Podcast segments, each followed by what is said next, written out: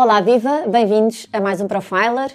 Hoje trago-vos um convidado que licenciado em Gestão, com MBA em Marketing, destaca-se por ser um líder com muito foco nas boas práticas de gestão, mas também com uma atitude que promove a felicidade para o trabalho.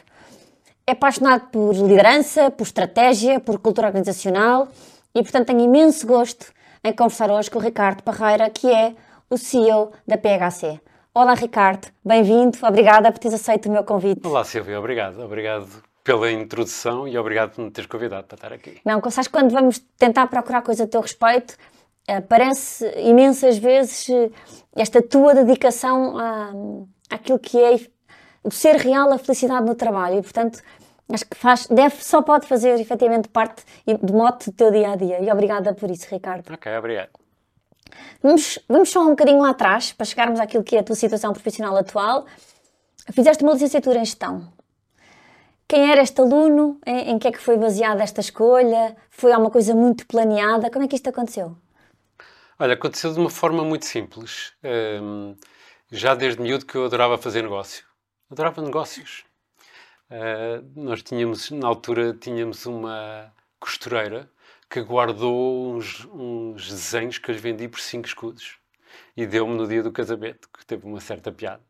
Portanto, desde os 5 anos que eu já gostava de fazer negócios. E houve ali uma certa altura no nono ano que tive um professor de economia que, que me explicou o que é que era o mundo da gestão. E eu, ok, é para isso que eu quero, é exatamente isso que eu quero. Quero construir uma empresa, quero. Nem sabia bem do quê, mas claramente queria construir alguma coisa. E, e isso foi a razão pela qual eh, não tive dúvidas nenhumas, graças a Deus, porque não há nada pior do que ter dúvidas do que é que se gosta e não tive dúvidas nenhumas de que tinha que tirar o curso de gestão e era esse o meu caminho.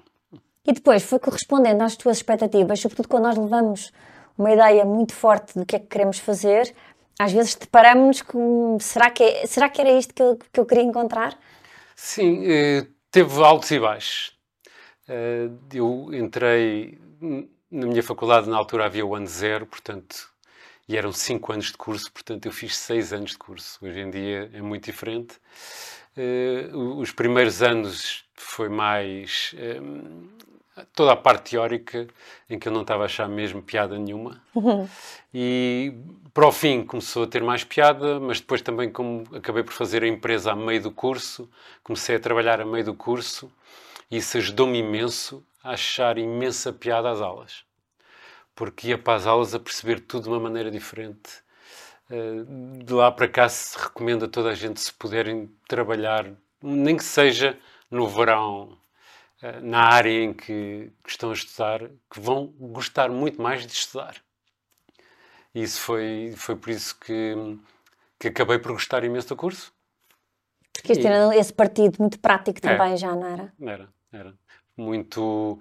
Já conversava com os professores e ainda por cima havia poucos alunos que, que trabalhavam na altura. Uh, havia muito esta cultura de trabalho quando acabar o curso, e nem fales muito de trabalho, que eu não gosto de falar de trabalho. E eu já adorava, adorava, uh, adorava tudo o que era negócios, tudo o que era bolsa, tudo o que era uh, gestão. E então conversava com os professores sobre isso. Os professores, por causa disso, também davam um bocadinho mais de atenção, e então eh, tornava muito mais giro as aulas, muito mais giro.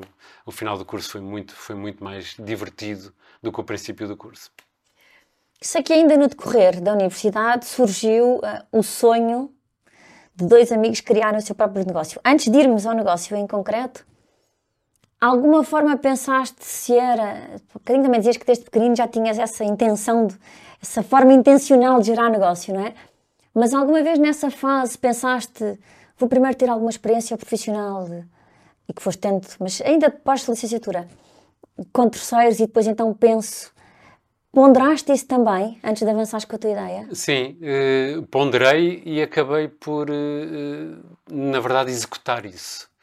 Porque eu, eu, ao, à medida que ia percebendo como é que funciona eh, o mundo, ia também percebendo que eu, que eu sabia muito pouco.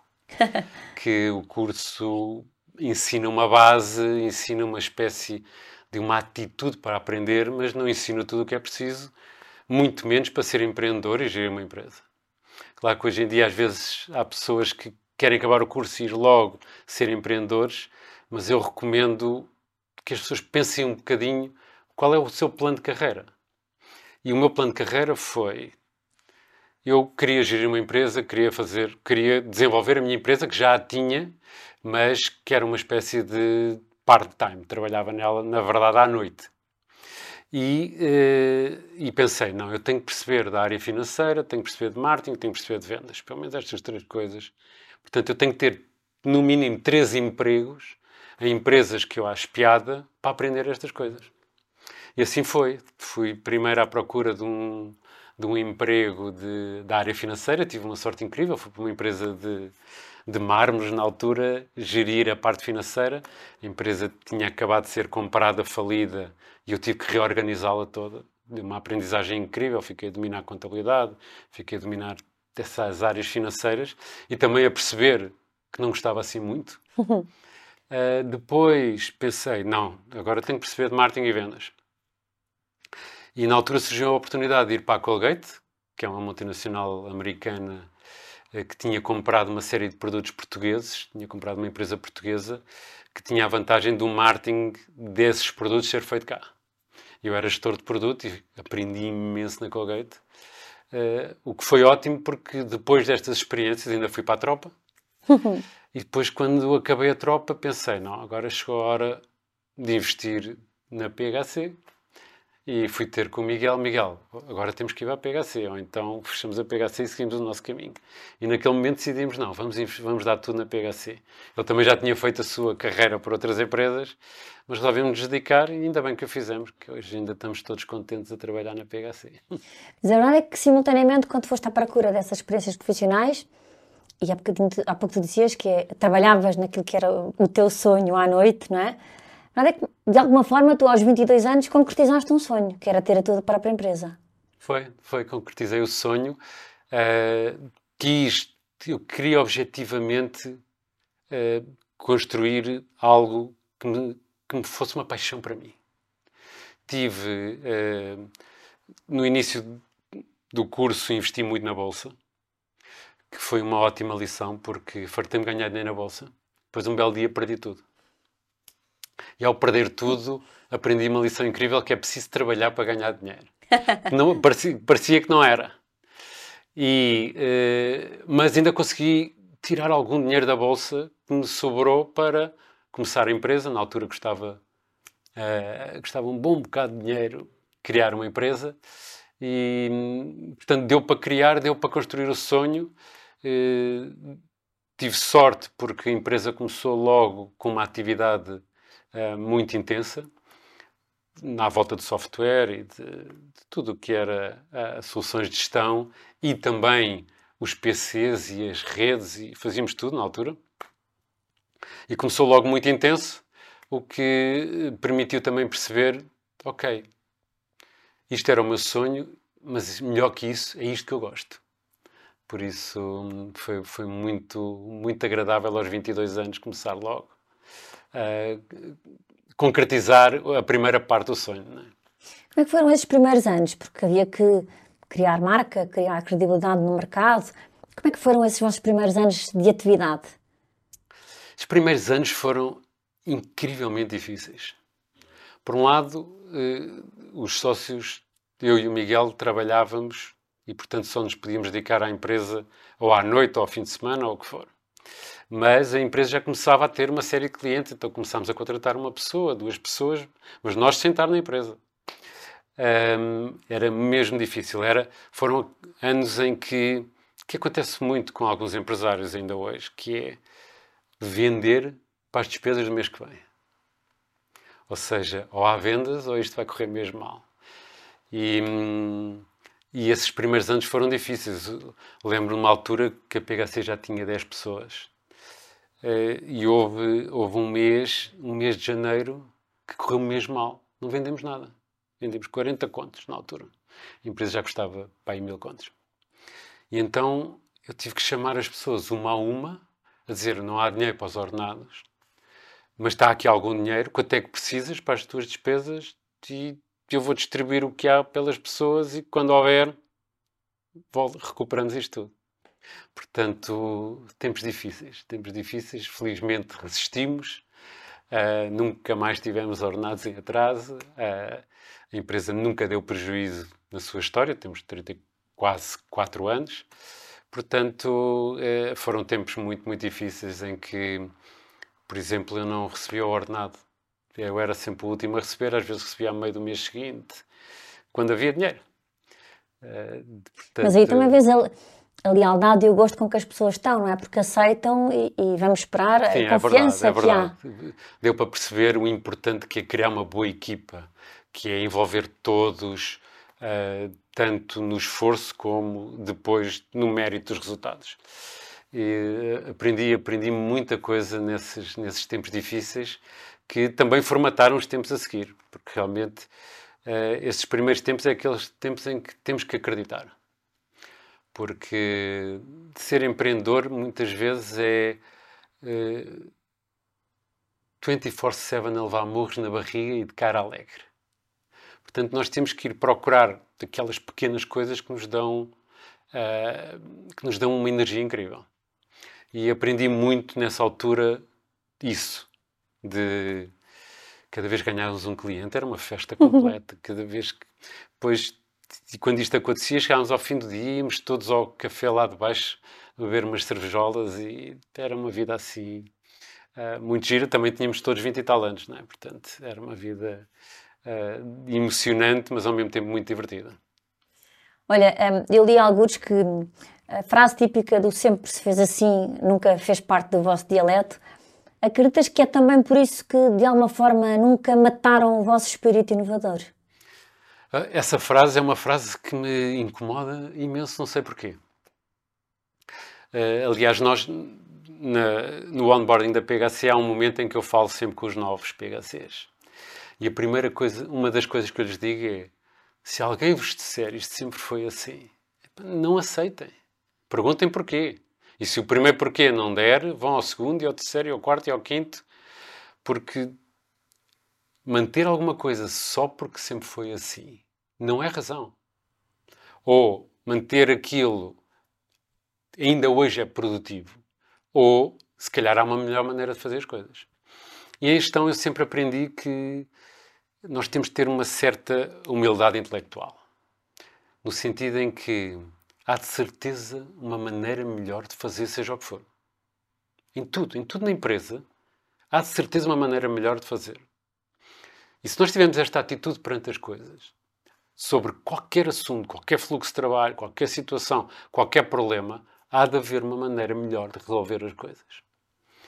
Portanto, temos é que ter essa energia de, ok, então vamos lá procurar isso se alguém te diz, não, não, isso sempre foi assim, isso tira a energia toda, destrói tudo. Portanto, uh, essa é uma preocupação muito forte minha, porque com essa atitude não há inovação. E quem não inova fica para trás. Não é, não é só no meu setor tecnológico, em que é óbvio a velocidade que tudo acontece, a inovação é vital, mas em qualquer negócio. Os clientes evoluem para um nível de exigência maior, nós temos que acompanhar. Isso só acontece com inovação.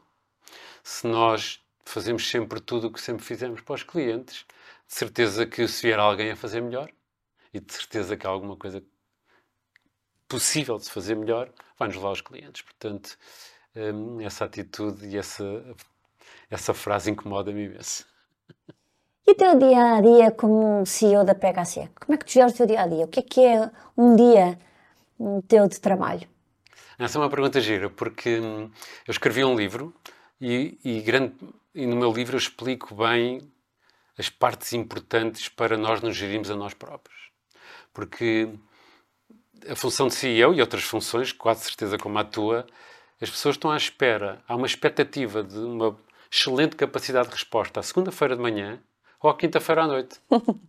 Quando muitas vezes nós, quinta ou sexta-feira à noite, já estamos se não tivermos cuidado com a energia muito mais baixa. Portanto, eu tenho uma preocupação incrível de estar em permanente esforço para alta performance, que implica não fazer esforço. Então, eh, preocupo-me imenso com os meus hábitos eh, e preocupo-me muito com o hábito de dormir. dormir a quantidade de horas certa, dormir regularmente à mesma hora. Isso dá um descanso ao corpo incrível, dá uma capacidade ótima de ter energia cerebral durante o dia inteiro. Quando nós dormimos pouco, ao fim do dia a energia cerebral está muito mais baixa, a nossa tolerância vai-se. E a tolerância a ir-se é mau profissionalmente, mas acima de tudo pessoalmente. Sem dúvida. Um, depois gosto de acordar e fazer logo exercício. A seguir ao exercício gosto de fazer meditação. Meditação ajuda-me imenso ao fator mais importante na minha vida, que é foco. Um, um empreendedor ou um CEO, se não tiver cuidado com o seu foco, está sempre distraído. Distraído com tudo o que está a acontecer à sua volta. E hum, meditação ajuda imenso a treinar o foco. Depois do dia a dia, procuro, eh, procuro ter um governance para os assuntos certos serem tratados nos momentos certos. Para não ter que haver reuniões a torto e a direito por cada assunto que surge. Então temos na PHC um governance que eu acho muito produtivo para que os assuntos sejam geridos nos locais certos, com as pessoas certas, nos timings porreiros e as decisões sejam tomadas e a coisa anda. Então tenho isso tudo muito organizado e depois protejo imenso a minha sexta-feira.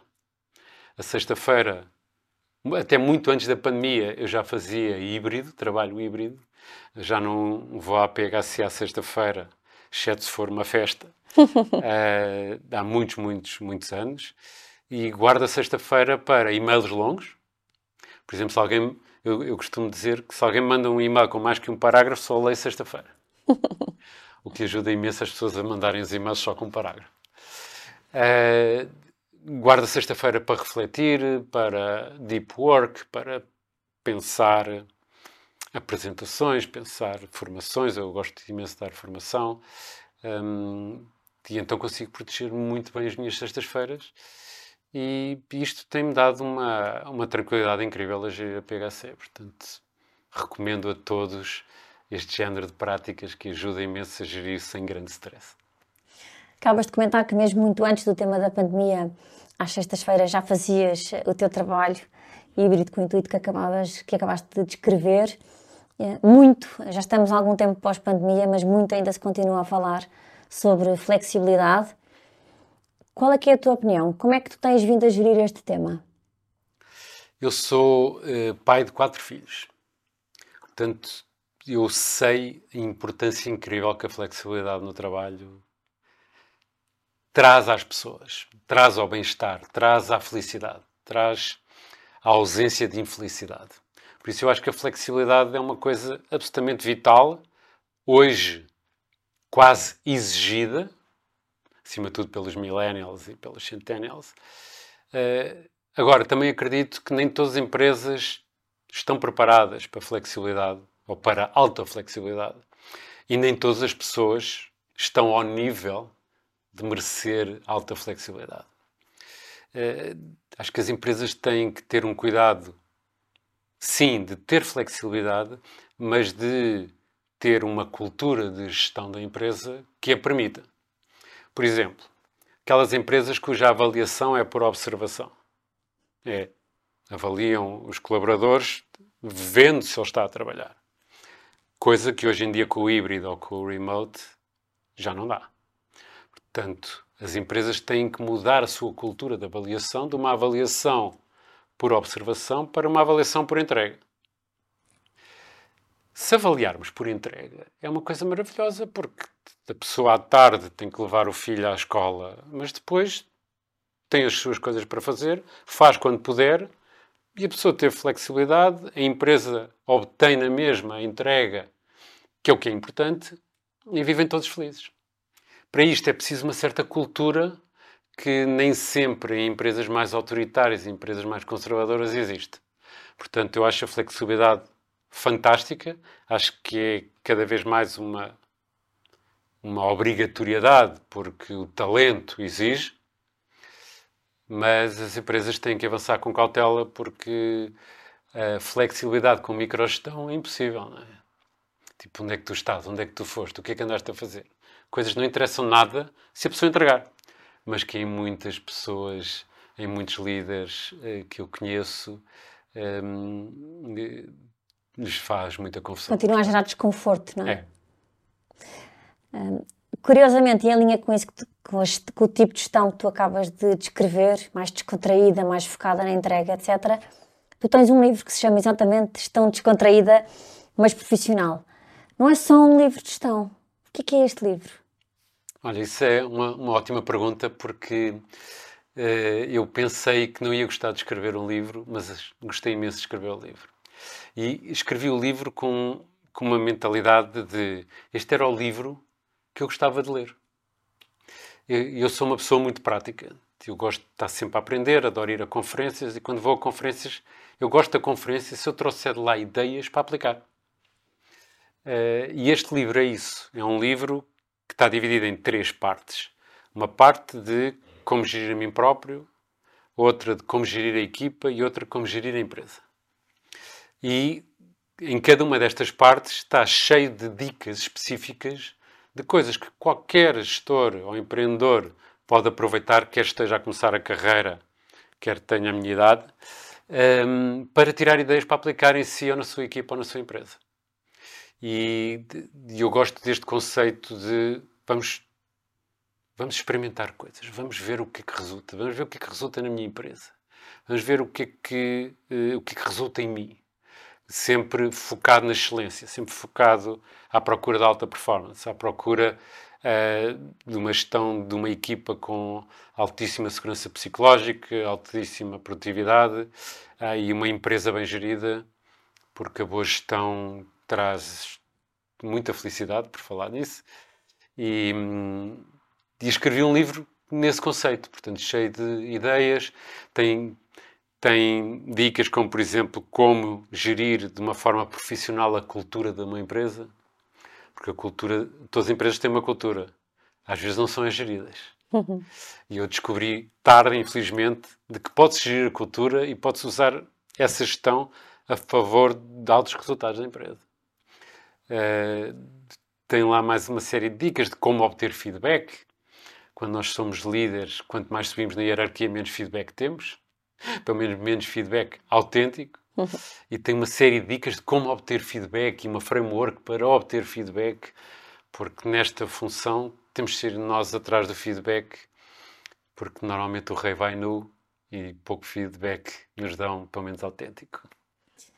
Hum, tendo em conta, voltaste a tocar no tema da felicidade, e quando conversamos com algumas pessoas que trabalham contigo, vai, vai sempre, de alguma maneira, parar de facto que a tua liderança se caracteriza com, com esse foco, que é nós podemos ser felizes a trabalhar. Como é que isto se faz? Olha, isso é verdade. E, e muitas vezes, quando eu digo estas coisas, eu, eu costumo dizer a felicidade é lucrativa.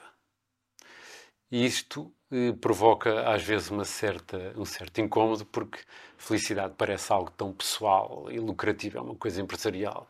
Mas a verdade é que eu acredito profundamente que se a empresa investir no bem-estar, na felicidade e na gestão da infelicidade, que vai ter altos resultados. Uh, há um estudo uh, muito giro uh, que uma pessoa feliz produz mais 10% que uma pessoa normal. Mas uma pessoa infeliz produz menos 37% que uma pessoa em estado normal. Portanto, estamos a falar em 50% de diferença de produtividade só se a pessoa é feliz ou não. Eh, e tu dizes, mas, pois, mas a felicidade é uma coisa tão pessoal. É verdade.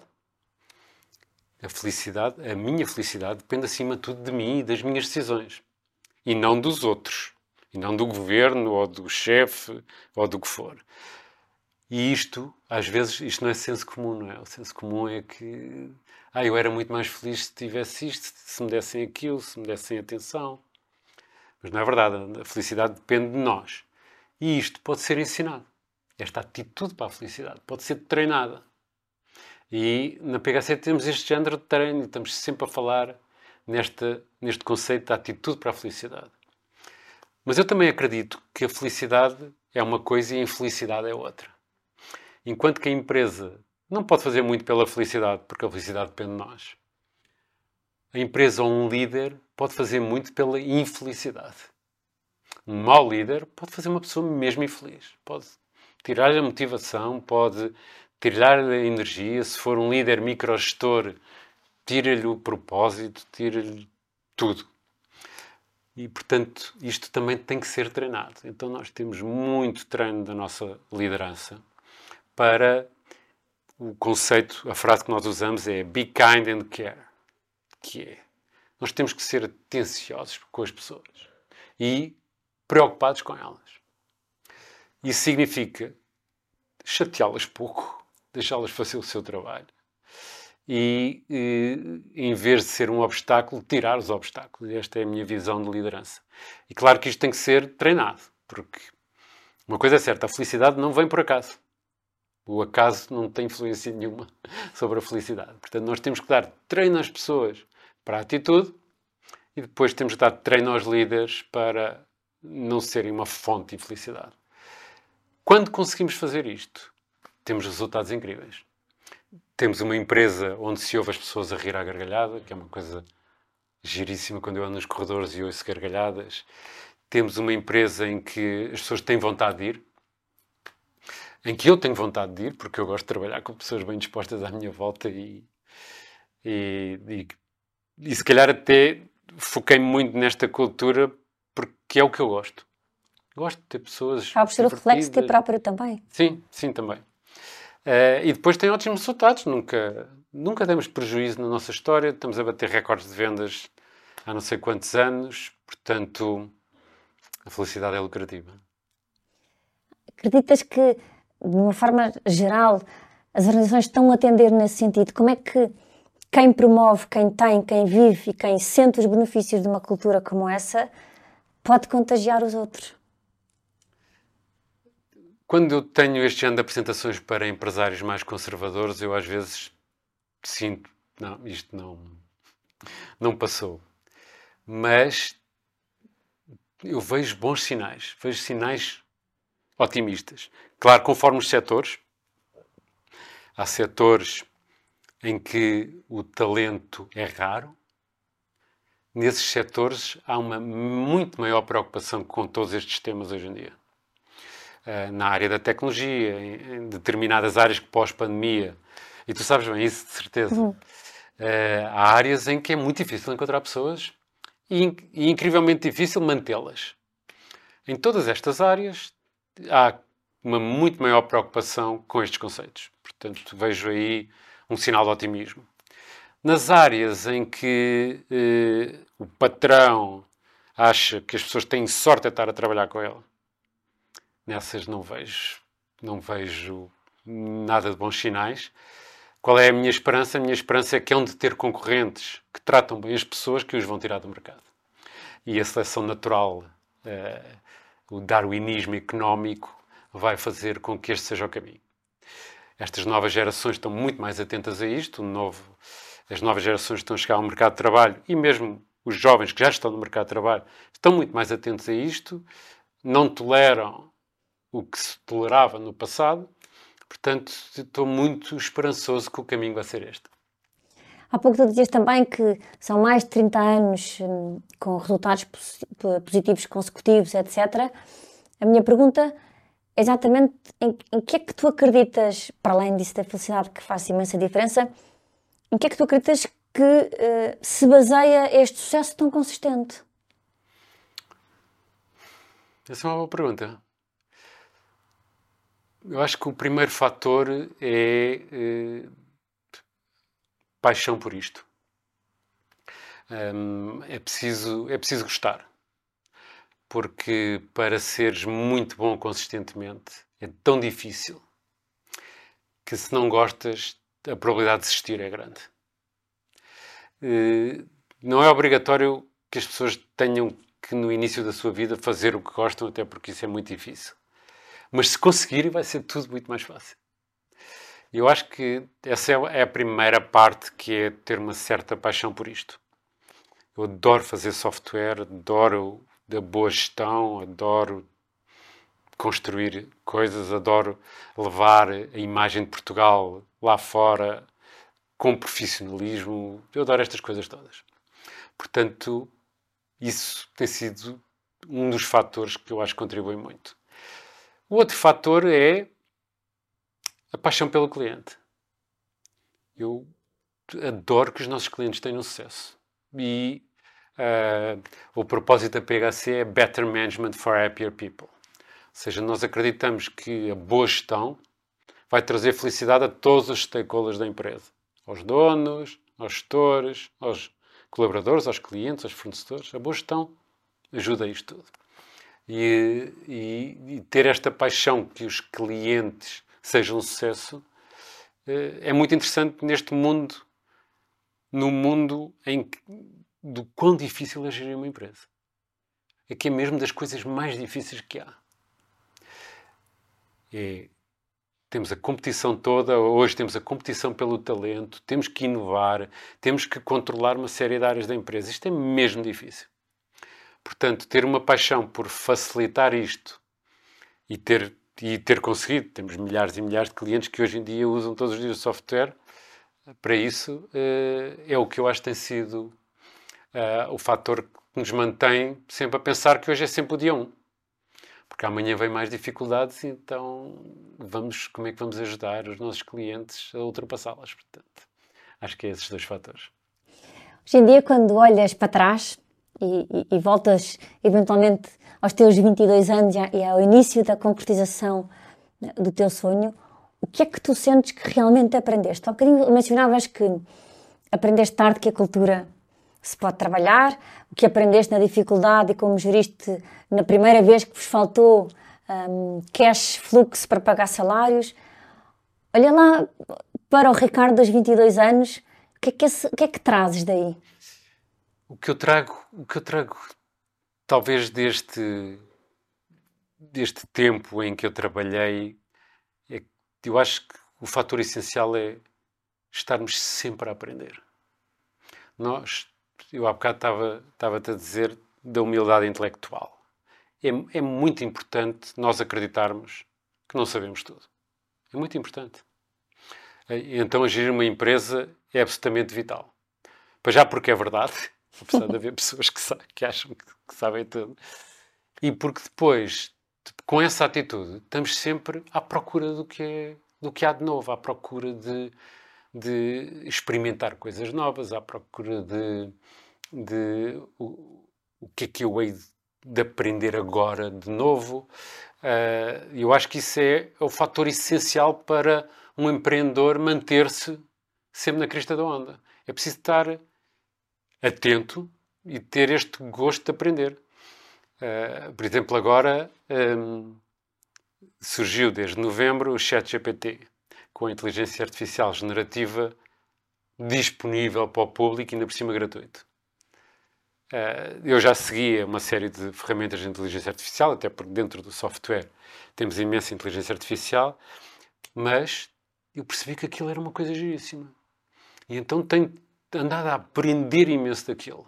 Já dou formações daquilo dentro da empresa. Uh, uso diariamente o chat GPT para tudo e mais alguma coisa.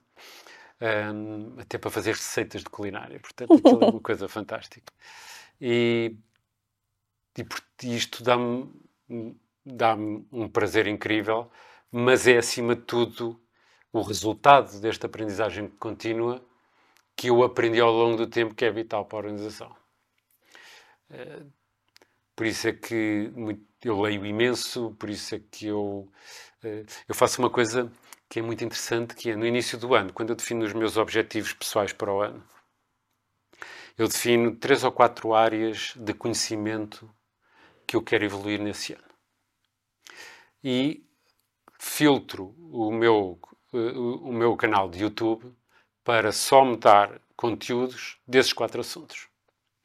E todos os dias, quando eu estou a fazer exercício e a treinar, estou com o meu iPad à frente e só ponho o YouTube e só aprendo aquilo. E então é incrível a quantidade de coisas que uma pessoa aprende com 15 minutos de esforço por dia. É, é mesmo espetacular. E hum, por isso, pronto, fui habituando a isto.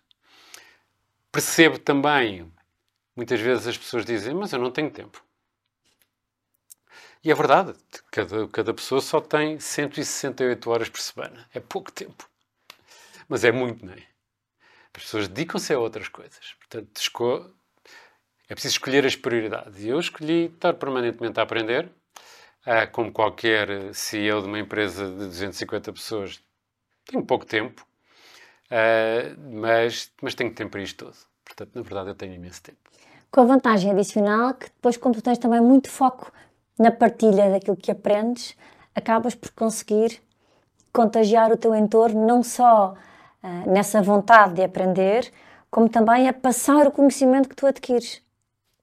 Uh, eu aprendi, entre aspas, que se tu fores ensinar alguma coisa, tu nunca mais te esqueces. E às vezes ler um livro a gente esquece daquilo tudo, não é? E então aprendi que eu ir dar aulas daquilo ajuda-me imenso a fixar aquilo. Eh, há um curso que eu dou na PHC, que é um curso de foco. E todos os anos eu dou o curso. O que é ótimo para mim, para me relembrar outra vez daquilo tudo, porque algumas coisas escapam. Uh, no outro dia pediram-me um, uh, um curso do ChatGPT. E eu, hum, tenho aprendido imenso, mas ainda não pensei nisto como um curso. Claro que fui ao ChatGPT perguntar como é que se fazia um curso de ChatGPT. Uh, mas era um curso de meia hora.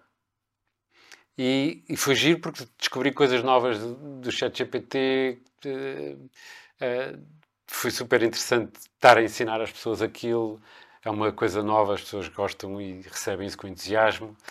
Um, tanto que já me pediram para dar mais um curso desses, toda outra equipa dentro da PHC, porque as pessoas que viram gostaram. Que é que uma pessoa que tem gosto pela leitura, gosto pela escrita, eh, dando, dando ou seja, o leitor que também escreve tem um poder de crítica assim um bocadinho mais apurado, o que é que Hum, tu tens ao longo da tua carreira feito enquanto leituras que gostavas hoje de nos deixar? Eu gosto imenso de ler. Gosto imenso de ler. Né? Quando vou de férias, leio imenso. Uh, livros, livros giros. Por acaso, no meu livro, eu tenho lá um capítulo inteiro com os livros giros para um, um empreendedor ler. Uh, mas, se calhar, queria partilhar alguns livros que tenho lido recentemente e que são muito, muito uh, são muito interessantes. Um deles é, chama-se Princípios, The Principles, escrito pelo Ray Dalio.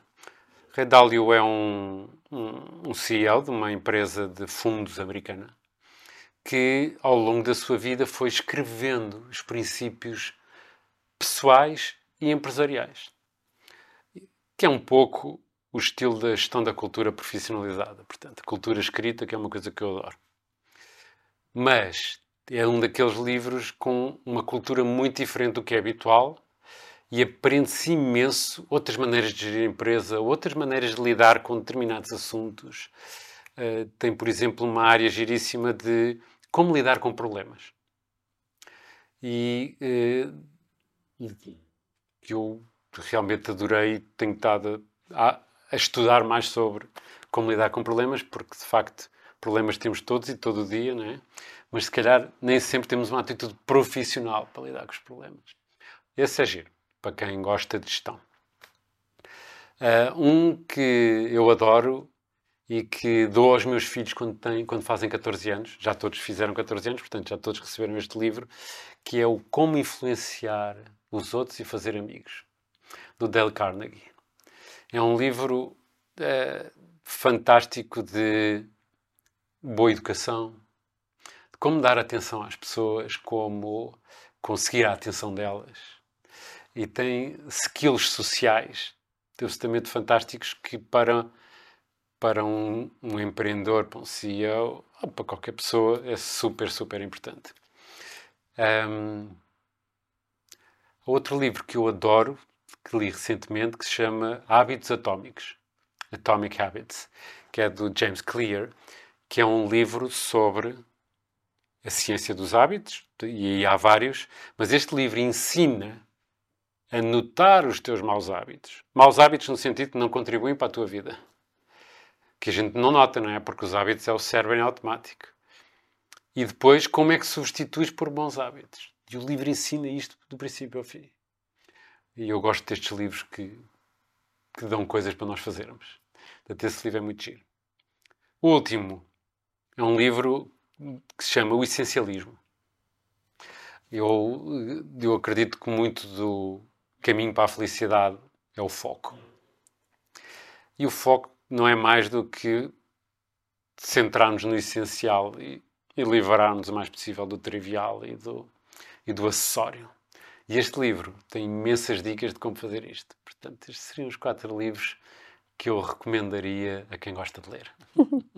a jeito de terminarmos, e uma vez mais fazendo o exercício de olhar para trás, qual é que acreditas que possa ter sido o momento mais desafiador da tua carreira? Isso é uma pergunta difícil, que já não é a primeira vez que me fazem. Eu tive tantos momentos desafiadores que aquele dos salários em atraso foi de certeza super desafiador. Mas talvez eh, um que está mais fresco foi o início da pandemia. No início da pandemia eh, foi aquele stress incrível com o desconhecido. O que é que vai acontecer? Eh, no caso da PHC, eu mandei as pessoas todas para casa ainda uma semana do primeiro lockdown. E há todo este receio à volta de, ok, mas vai tudo para casa, como é que vamos conseguir? E os nossos clientes vão querer software? E como é que e o mundo vai acabar ou não? E há uma altura em que a ansiedade está a altíssimo nível, em que a comunicação é absolutamente vital eh, para reduzir a dita ansiedade, eh, porque nós tínhamos que nos preocupar à séria com os PHCs, com os nossos parceiros, que é quem vende o nosso software, também estavam muito aflitos, e com os nossos próprios clientes.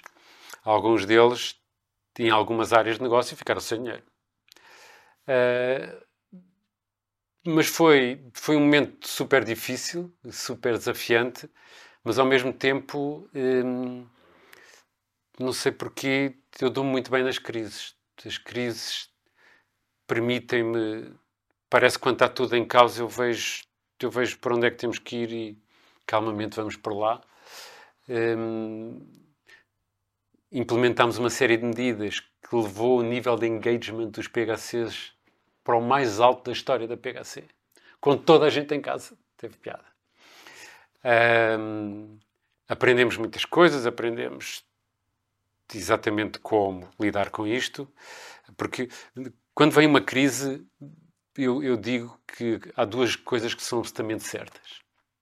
Uma é veio a crise e as regras mudam, as regras do jogo mudam.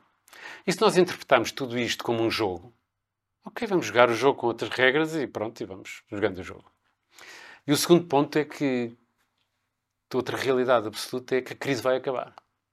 Portanto, é muito importante as pessoas e os empreendedores pensarem onde é que eu quero estar quando a crise acabar. Quero estar cá embaixo ou quero estar na crista da onda? Quero estar lá embaixo a levar com a onda ou quero surfar a onda? Um, e então, por exemplo, eu falava com os PHCs e dizia aos PHCs que nós vamos cortar tudo, mas não vamos despedir nenhuma pessoa por causa disto. Uh, tudo isto com o objetivo de mantenham-se focados no trabalho, vamos à luta, vamos dar a volta por cima e eh, vamos conseguir. Porque queremos que quando, acaba, quando acabar a pandemia, estar na crista da onda. E assim foi. E, e até construímos edifício novo, criámos um conceito novo chamado Best Experience at Work, que é uma, esta visão toda trazida para a experiência de trabalho Trabalhar é uma experiência, na verdade. E se nós nos preocuparmos com esta experiência toda da A a Z, as pessoas vão, já vão gostar muito mais e por causa disso vão produzir mais.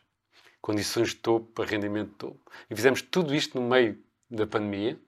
Inaugurámos ainda todos de máscara.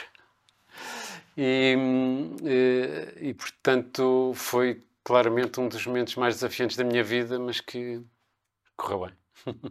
Ricardo, quero, quero agradecer-te uma vez mais a disponibilidade. Eu acho que consistência, foco, felicidade são sem dúvida nenhuma palavras que ficam da nossa conversa de hoje, mas fixe-me também muito no facto de que a tua gestão descontraída, mas profissional, é seguramente um fator crítico de sucesso ao longo da tua carreira e obrigada por deixares o exemplo disso. Ok, obrigado Silvia. Até à próxima. Obrigada. Até à próxima quinta-feira.